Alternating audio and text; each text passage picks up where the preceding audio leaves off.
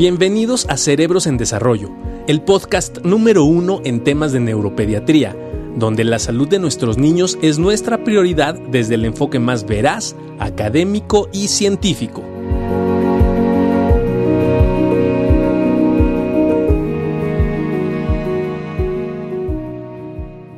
Hola, hola, ¿cómo están? El día de hoy vamos a hablar un tema muy interesante que nos pidieron mucho, que son movimientos anormales no epilépticos. Y antes de queremos explicar ¿Qué son movimientos? El movimiento es toda acción de un proceso. Hablando específicamente del cuerpo, movimiento tiene que ver el movimiento con músculos. No, evidentemente los movimientos tienen que llevar un cierto ritmo y una cierta cadencia. ¿Ok? Entonces, anormal quiere decir que este movimiento pierde cadencia o pierde coordinación o se presenta de una manera involuntaria. Entonces, anormal quiere decir que este movimiento que estamos viendo no es voluntario, no es generado por el paciente. Y el hecho de decir que no son epilépticos quiere decir que estos movimientos no son secundarios a una descarga anormal como las mioclonías, Juliana. Las mioclonías son movimientos anormales que pueden ser epilépticos o pueden no ser epilépticos. Qué difícil, ¿verdad? Qué difícil. Qué difícil, eh, Juliana, pero qué buen ejemplo el que pone, porque las miotonías, por ejemplo, pueden ser pues normales en ciertos casos, sobre todo en situaciones del sueño, que siempre lo hemos comentado, pero pueden ser anormales en otros contextos, como sería la epilepsia, depende mucho de la edad, de la presentación, de la duración, de muchos contextos clínicos en cada uno de los pacientes. Y se van a dar cuenta cómo en muchos de los casos que vamos a ir mencionando poco a poco, aquí sí el abordaje y todo lo que platicamos siempre, el electroencefalograma es de gran ayuda porque nos permite determinar si esos movimientos realmente están desencadenados por una descarga normal o no es así. Y entonces podemos brindar tratamientos distintos a eh, los que por lo regular ocupamos en eh, epilepsia. Básicamente hay dos tipos de movimientos anormales. Aquellos donde el movimiento anormal es el que predomina, como podrían ser los tics. Yo creo que de los tics, cuando los niños empiezan a mover los ojitos y que se han disparado mucho en la pandemia, ahorita nos va a hablar de tics, como el 70% primero van al oftalmólogo, porque el oftalmólogo les dice que sí tiene una alergia en los ojos. No son alergias a los ojos, no es que no vea bien, son tics. Pero bueno. Y los que se acompañan o primero pasa algo y luego se presenta el movimiento anormal. Y eso se ve en dos casos que vemos mucho ahorita, muy particulares.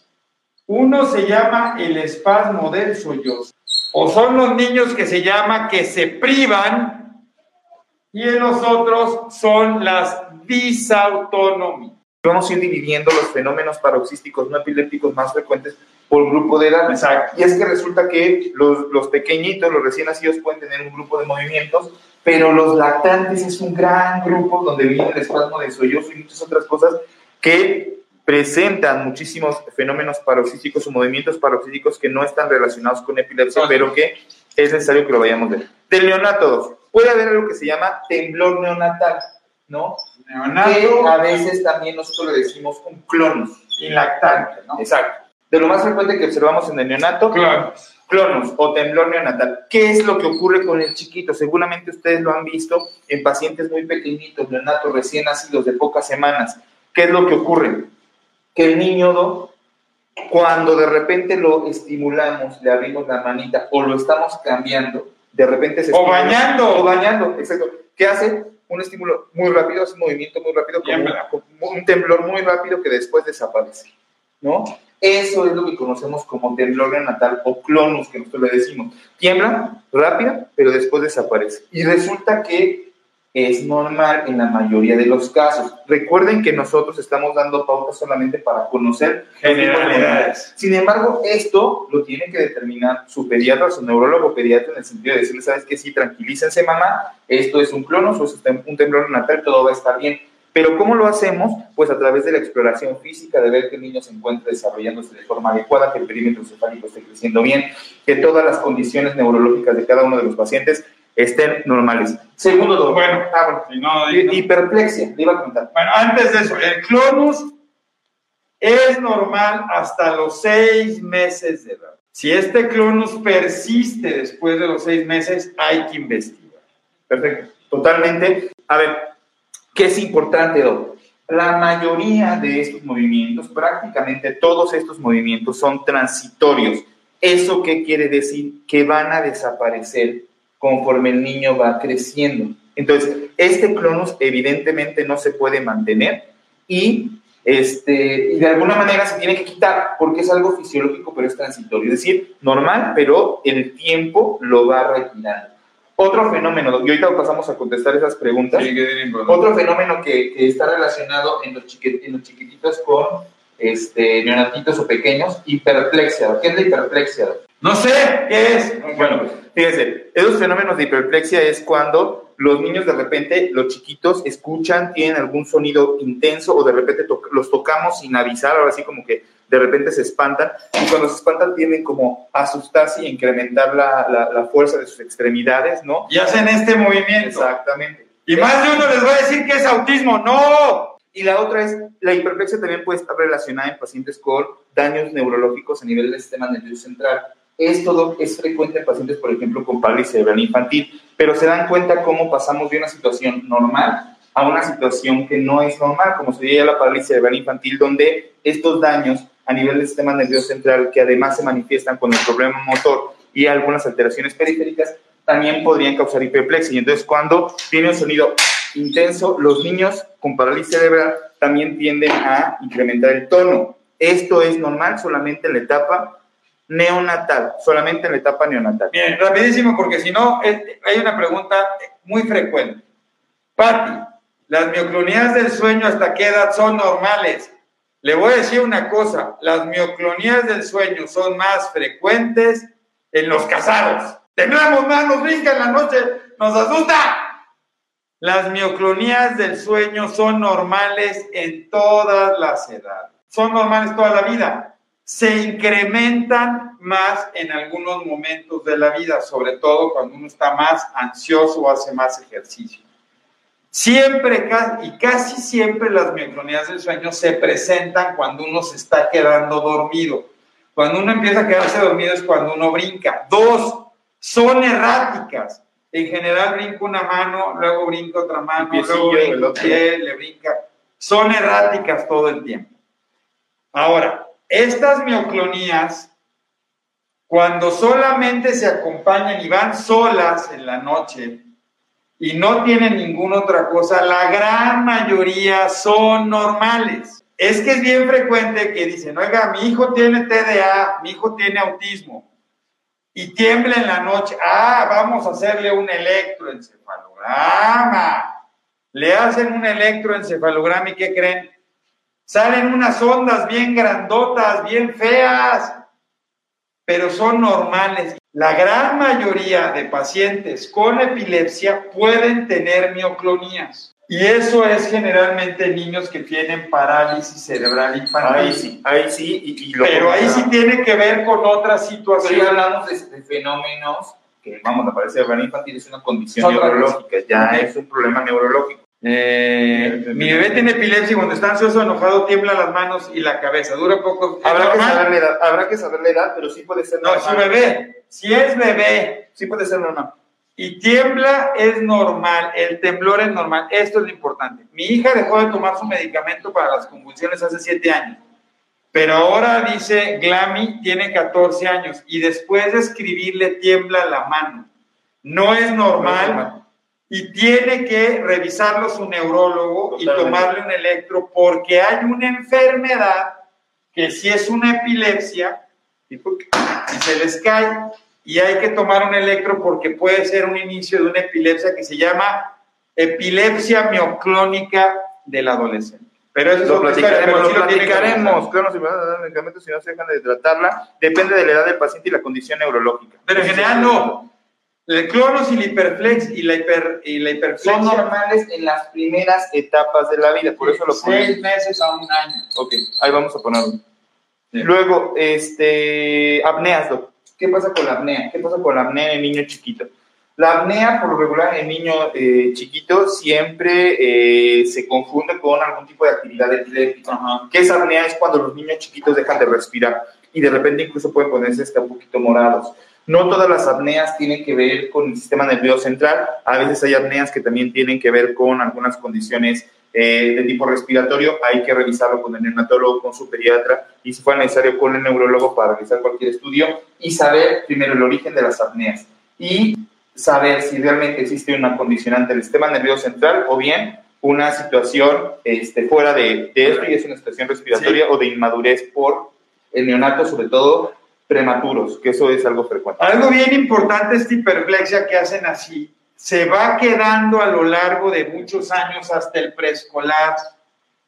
Y de repente vemos muchos preescolares que tiemblan o aletean cuando hacen o se emocionan ¿Y son autistas todos? Y todos dicen que tiene autismo. Ojo, este movimiento anormal no es patognomónico del autismo. Puede ser que por la epilepsia tenga un clonus o hiperplexia, no. Más bien es que recuerden ustedes que la epilepsia es un fenómeno o un síntoma producido por una lesión en muchos casos cerebral.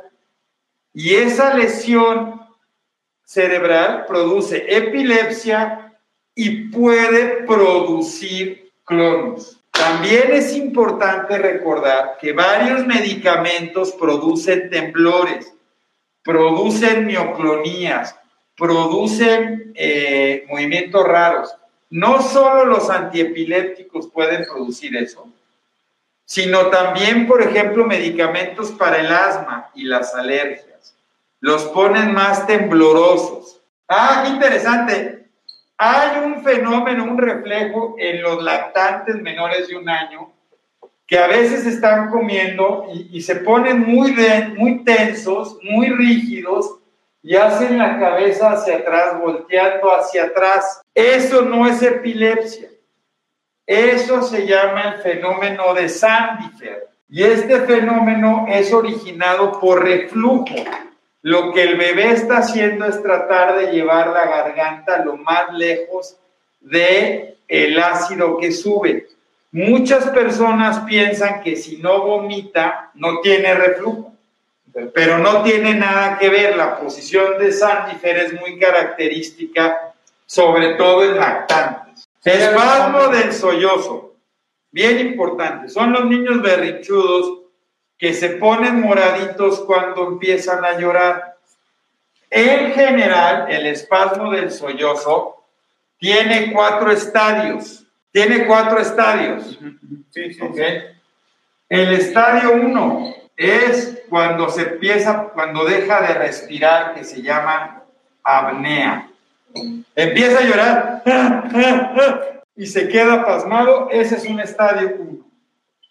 El estadio 2 es cuando hay apnea más, se llama acrocianosis. Esto es que se ponen moraditos de las uñas o se empiezan a poner morados de los labios. ¿Ok? El estadio 3 es cuando hay apnea, hay acrocianosis y se empiezan a poner todos morados. Entonces, y se empieza a poner morado y empiezan a por perder, empiezan a perder el tono muscular. Y en el estadio 4 lo que puede haber son crisis convulsivas. Lo que el niño hace es que se empieza a poner rígido y tenso. Ojo, esta es una crisis convulsiva no epiléptica. Si ¿El ácido valproico puede ocasionar temblores? Sí, sí, sí, sí, puede, sí puede ocasionar temblores. Sí, Mira, Rebeca, y para muchos, el bruxismo, que es rechinar los, dientes, no tiene nada que ver con el hecho de que digan que tiene parásitos, que tiene, este, ¿cómo se llaman los, los, las, gusanitos? Este, solitarias. Este, no, no, los no, no es porque tengan gusanos y caminen en la noche en la boca. La gran mayoría del bruxismo tiene que ver con un problema de sueño y la gran mayoría tiene que ver con un problema de ansiedad o de problema de sueño, que no tiene que ver con la epilepsia. O sea, se puede ver en pacientes con epilepsia. y la gran mayoría de pacientes con bruxismo van a dejar de tener bruxismo de manera eventual. Entonces, no, si te No, no. Este, no, son este... Entonces, tranquilos, la verdad es que el bruxismo se puede quitar siempre y cuando determinemos que el paciente eh, está bien, está asintomático. Sí, Andrea, sí, Andrea Aguilar. A ver, pero ahorita contestamos esta pregunta, nutrición. A ver, entonces ya platicaba del espasmo de sollozo, que los niños que se privan no es epilepsia. Platicamos las posiciones de reflujo de Sandifer, que es donde los niños chiquitos se llegan a arquear, ¿no? Se acaban de comer y por regular después de que acaban de comer se empiezan a arquear y eso es un síntoma de que el niño podría tener reflujo, sin olvidar lo que hemos platicado anteriormente sobre espasmos infantiles, que eso sí es un tipo de epilepsia y que se llega a confundir justo con estas posiciones. Tortícolis paroxística benigna. Tortícolis paroxística benigna. Ocurre en el lactante, son en niños pequeños, donde tienden a desviar un poquito el cuello, ¿sí? Y tienden a desviar el cuello y el mentón tiende a irse del lado contrario donde se está desviando el cuello pero lo hacen de manera intermitente. ¿Eso qué pasa? Ocurre y tiene momentos donde llegan a estar normal. Otra vez ocurre y luego momentos donde llega a estar normal. Esa es la tortícolis paroxística benigna. No es epilepsia, no es epilepsia. Autoestimulación.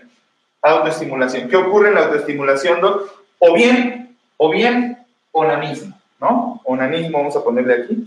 Que suena no enanismo, no onanismo. Esto es muy frecuente, la autoestimulación es muy frecuente, sobre todo más en niñas. La autoestimulación o mal llamada masturbación infantil, ¿no? Porque es mal llamada masturbación infantil. Tiene que ver con movimientos donde los bebés o los niños de repente aprietan las piernitas y se empiezan a mover la cadera o tratan de frotarse.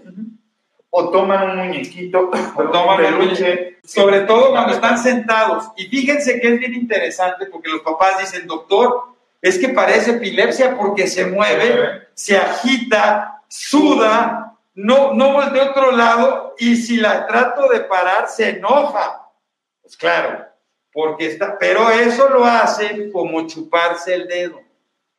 Es parte de una autoestimulación de la región sensorial y recordemos que la región perineal, que eso pasa más en las niñas porque los labios menores todavía no los cubren los labios mayores, esto está más sensible y eso hace que la frotación se vea, ellos se sientan más tranquilos. En los niños también lo hacen, pero es mucho menor. Lo del bruxismo, y por ahí decía una señora, mi hijo empieza a hacer bruxismo y luego convulsiona puede ser en muy pocos casos el síntoma inicial de un cierto tipo de crisis, pero en general el bruxismo no tiene nada que ver. Recuerden que sobre todo habrá que dudar de alguna situación patológica si nuestro niño previamente es sano. ¿Eso qué significa? Bueno, pues que no tiene ningún problema motor, sube, brinca, trepa, no hace ningún problema, todo va bien y lo único que está haciendo es rechinar los dientes. Entonces, ahí nos tenemos que quedar tranquilos, sí llevarlo a que se revise por parte de pediatría para saber si todo está en orden, pero de ninguna manera la primera sospecha sería que estuviera convulsionando y que como el único fenómeno epiléptico clínico eh, fuera el bruxismo, ¿no? O sea, el bruxismo fuera el único... Más no se me olvide, espasmos del sollozo desde los seis meses de vida hasta los cinco años de edad. Ok, luego, autoestimulación, ya platicamos, tampoco es epilepsia. Espasmos nutas. Bueno, espérame, nomás algo de la autoestimulación. No es cierto que la autoestimulación es porque vieron a los papás en la ah, noche, porque está viendo las revistas del papá, no tiene nada que ver, por. Esto es parte del desarrollo normal en la búsqueda de estimulación sensorial. Así es.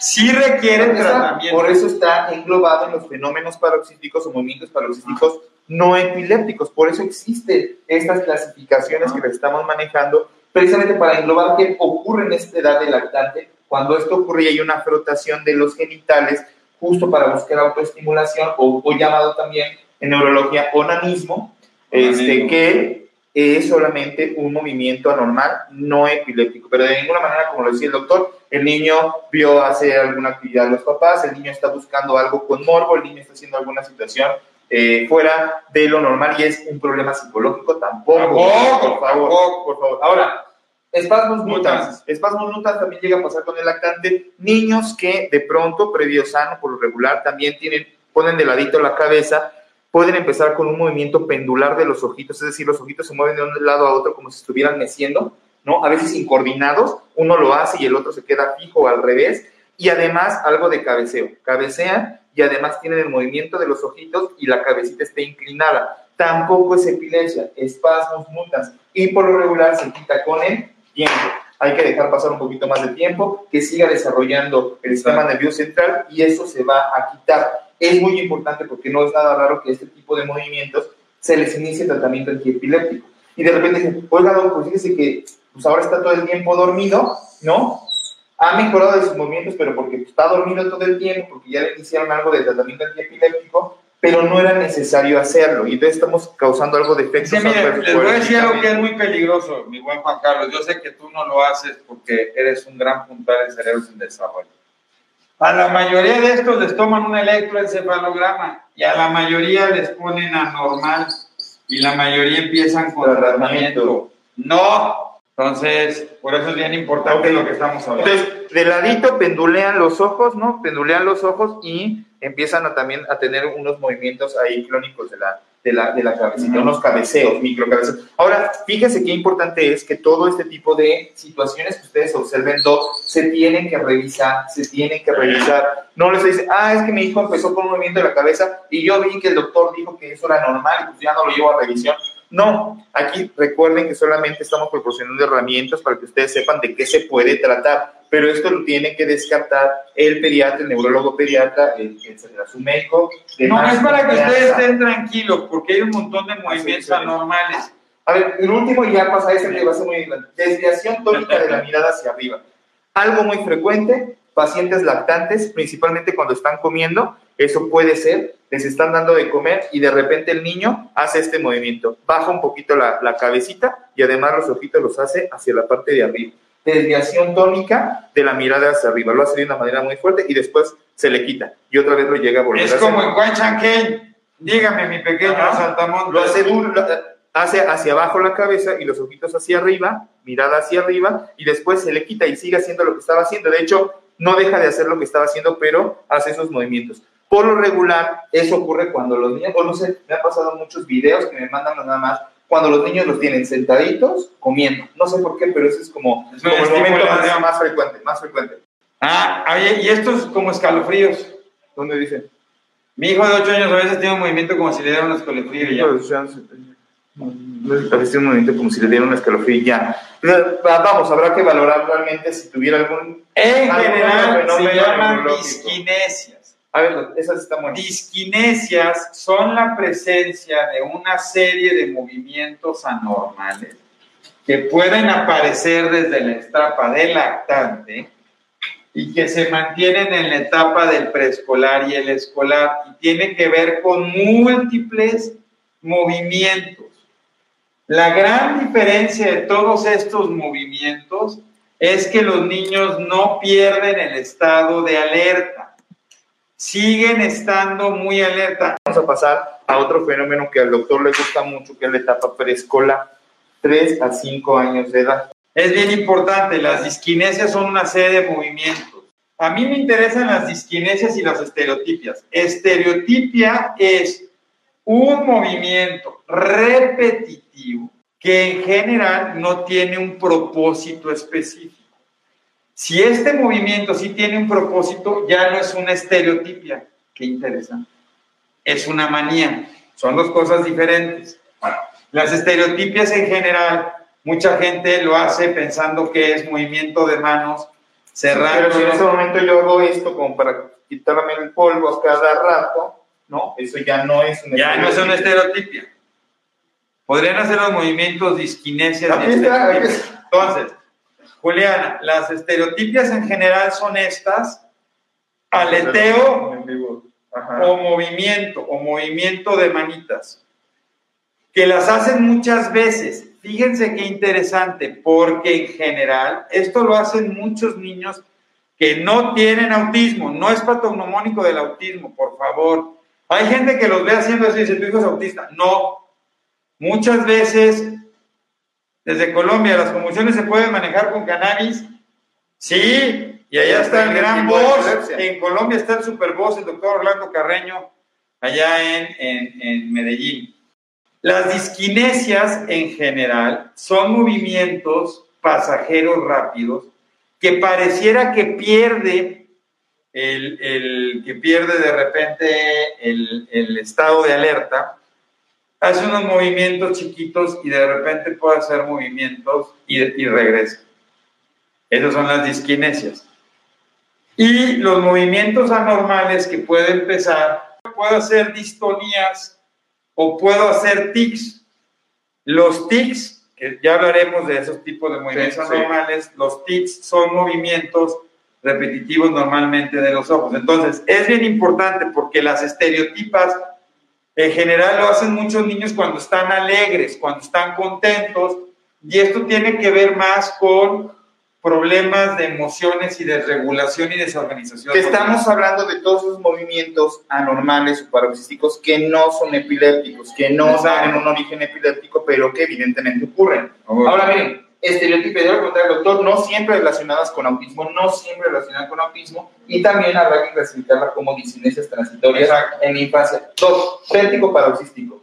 No sé qué opine, pero sobre todo el año pasado, entre esa parte de la pandemia y demás, un incremento importante de situaciones de vértigo. Tú eres experto en eso. Pues nos ha pasado con algunos, algunos este, pacientes el poderlos observar en esta parte donde el, niño refiere un poquito de incoordinación, ¿no? Y también mareo, tiende a marearse demasiado, se marea y de repente puede perder el equilibrio muchísimo. Esto ocurre, Doc, fíjese qué interesante, ocurre durante un lapso en, en- en- tiempo, puede ser un solo día, puede ser dos días, puede durar incluso hasta una semana y después se quita.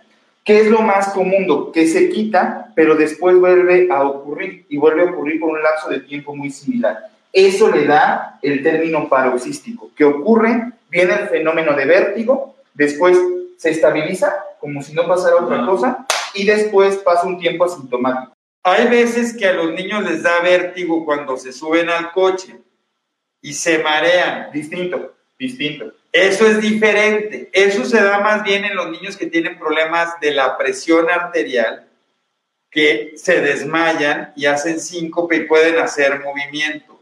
Esa es otra cosa totalmente diferente. Se llaman disautonomías. Muchos de los niños que tienen, porque esto que estamos hablando, ojo, se da en niños sanos la gran mayoría. Así es. Pero eso no quiere decir que no se pueda dar en niños con problemas neurológicos. Eso es muy importante. No es los excluye.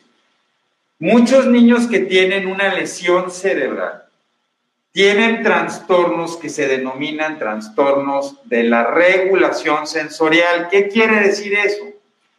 Que no pueden regular lo que sienten. Y entonces eso también es un fenómeno de autoestimulación.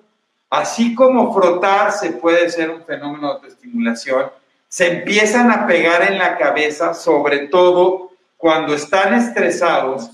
Cuando están enojados, emocionados o quieren Y transmitir algo. dormidos también puede ocurrir. Y lo hacen dormidos como parte de algunos que hacen y que mueven los pies para quedarse más dormidos. Es que em- puede empezar a haber un temblor discreto desde la adolescencia o adultos mayores que empiezan a temblar.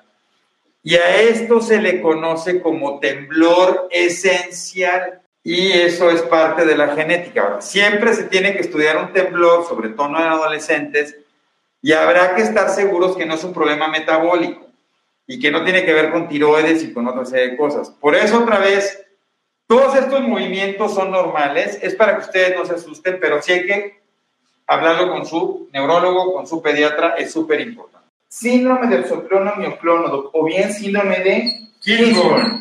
Síndrome de Kingston, ahí está anotándolo el maestro, que el maestro Barragán, déjeme decirlo, que tiene trabajos acerca del síndrome de Kingston. Bueno, el síndrome de mioclonos es muy raro, hay que decirlo, es muy raro, un día hablaremos de Kingston. Y tiene que ver de repente con un movimiento muy rápido de las manos y muchas mioclonías.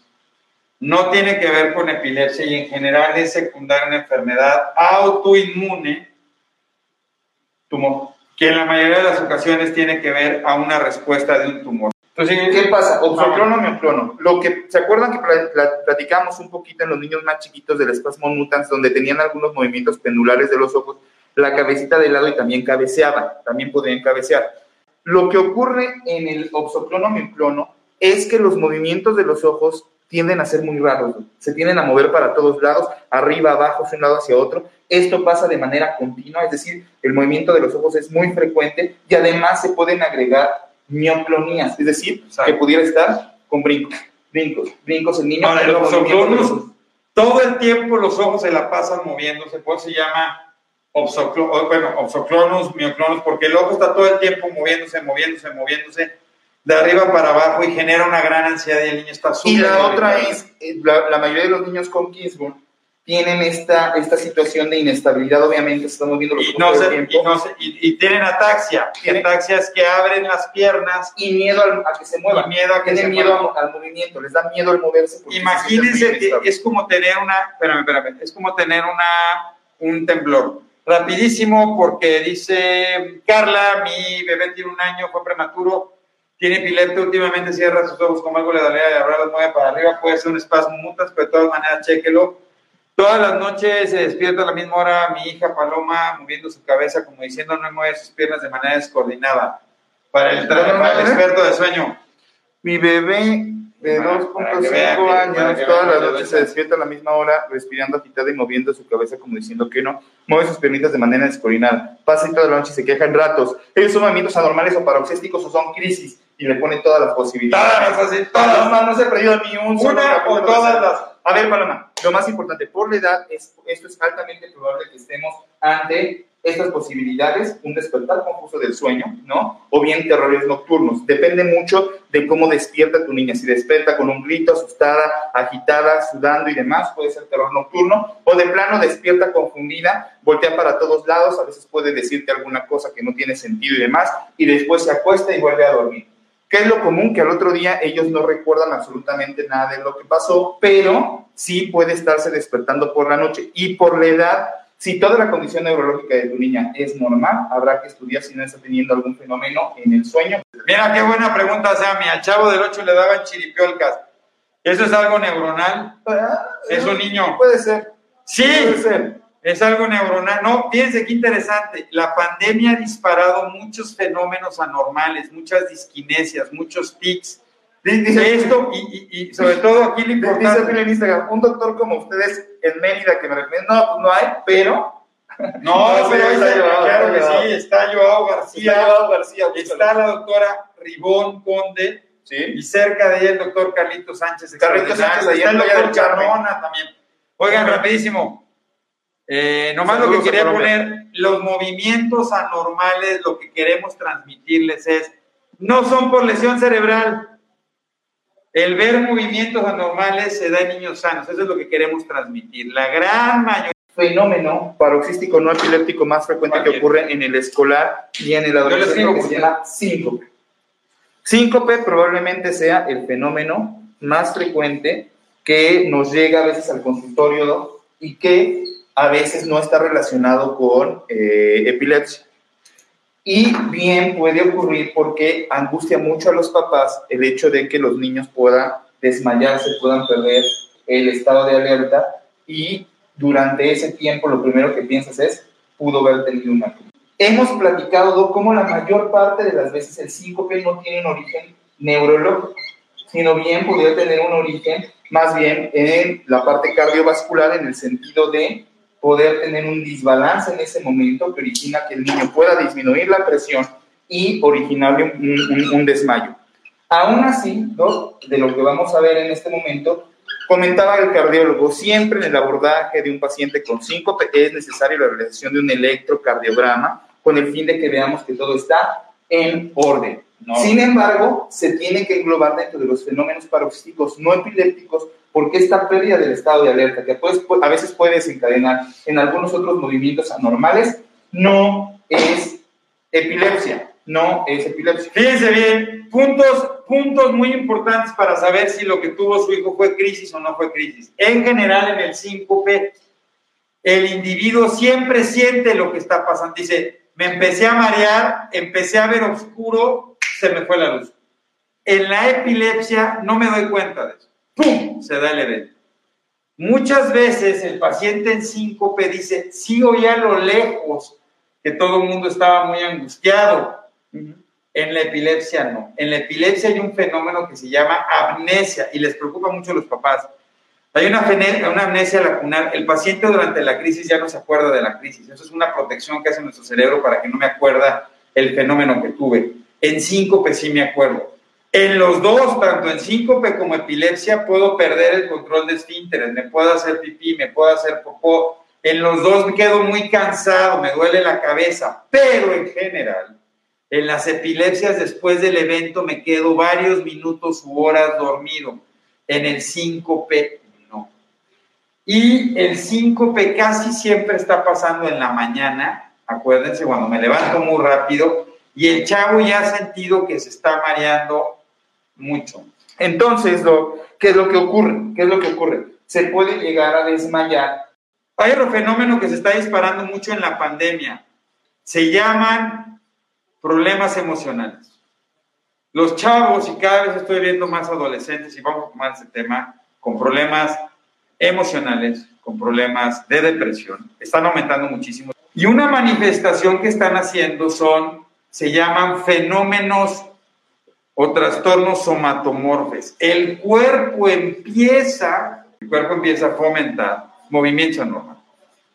Si su hijo no había tenido nada y durante esta pandemia le empieza a notar raro y de repente dice que le está moviendo el brazo, siente que le tiembla una mano, siente que tiemble esto, siente que se cae, le empieza a hacer movimientos repetitivos o tics, hay que tener cuidado y hay que checarlo para un fenómeno emocional. Ya, no, totalmente. Este, lo que decíamos de la autonomía, este, nada más para concluir. Entonces puede venir este síncope, principalmente en escolares y adolescentes, donde el niño puede perder entonces el estado de alerta secundario a un desmayo. Por regular, ya lo decía el doctor, un fenómeno disautonómico que involucra el nervio vago. El nervio vago es el que regula mucha, gran parte de las situaciones de la frecuencia cardíaca, la tensión arterial en los niños. Y esto puede... Y la panza también. Sí, muchas, muchas cosas. Y puede ocasionar que se desmaye y que pierda entonces, o puede haber una alteración en el estado de alerta. ¿Qué se recomienda? Cosas que antes no sabíamos, pero que hoy sabemos y que las tenemos que decir. Hay que estar bien hidratado para evitar estos fenómenos. La hidratación tiene que venir antes, durante y después de hacer ejercicio. Y si no hacemos ejercicio, tenemos que estar tomando de todas formas agua durante todo el día para evitar estos cambios en la presión y que el se mantenga lo mejor hidratado posible. Hay que evitar, lo único que sí es, si estamos saliendo en el sol hace mucho calor, incrementamos la hidratación, evidentemente vamos a tener más pérdidas por el sudor y no podemos permitir que eso pase. El ejercicio, cosas que de repente dan mucho miedo porque si es que se desmaya muchísimo y entonces ya no voy a dejar que haga ejercicio porque eso puede hacer que se desmaye, porque se agita, se cansa y eso provoca el desmayo. No, Hoy sabemos que el ejercicio mejora la condición de síncope, la condición de estos desmayos que estaban teniendo los niños. Entonces, por supuesto que tienen que hacer ejercicio. Incluso el cardiólogo en los videos de cerebros en desarrollo que ustedes pueden observar, nos recomienda muchísimo el hecho de que los niños puedan hacer ejercicio, incluso con un poquito de resistencia, haciendo un poquito de fuerza, para que eso incremente también la presión a nivel del de, eh, sistema nervioso eh, central y mantenga libre de síncope Y durmiendo lo mejor posible. El dormir lo mejor posible también puede prevenir los eventos de síncope. Es altamente probable que los pacientes que están desvelados y además de eso les sumamos la deshidratación o que tienen demasiada exposición al sol y demás, puedan presentar síncope o desmayo. Ahí estamos, todos rapidísimo. Es posible un niño que tenga, una, tenga epilepsia y síncope en diferentes etapas, sí, desarrollo. Eh, los problemas emocionales pueden desencadenar muchas crisis, sí. Los fenómenos de ansiedad disparan movimientos anormales y dispara crisis epilépticas. Perfecto. ¿Me puedo contactar? Fer, claro que sí, te puedes contactar. Depende en qué parte de Colombia, pero si es en Medellín, el doctor Orlando Carreño, si es en Bogotá, en Antoquia, en Barranquilla, en Cartagena, avísanos, mándanos un WhatsApp y te mandamos datos de la gente que conocemos de allá Ah, lo de mm, un programa de métodos no epilépticos con epilepsia. Bueno, siempre hay un mensaje, busquen a su médico, busquen a todos. Muchas gracias. Cuídense. Chao.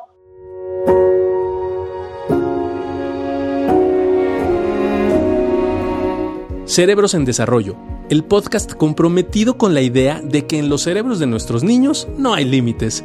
Síguenos en nuestras redes sociales. En Facebook nos puedes encontrar como Neurología HIM, en Instagram como arroba Neuropedia HIM, nuestra página web es cerebrosendesarrollo.com y si tienes cualquier duda o comentario, por favor escríbenos al correo electrónico cerebrosendesarrollo.gmail.com. Si este episodio crees que le puede ayudar o servir a alguien, por favor compárteselo. Le podrías estar ayudando mucho más de lo que te imaginas. Nos seguimos escuchando.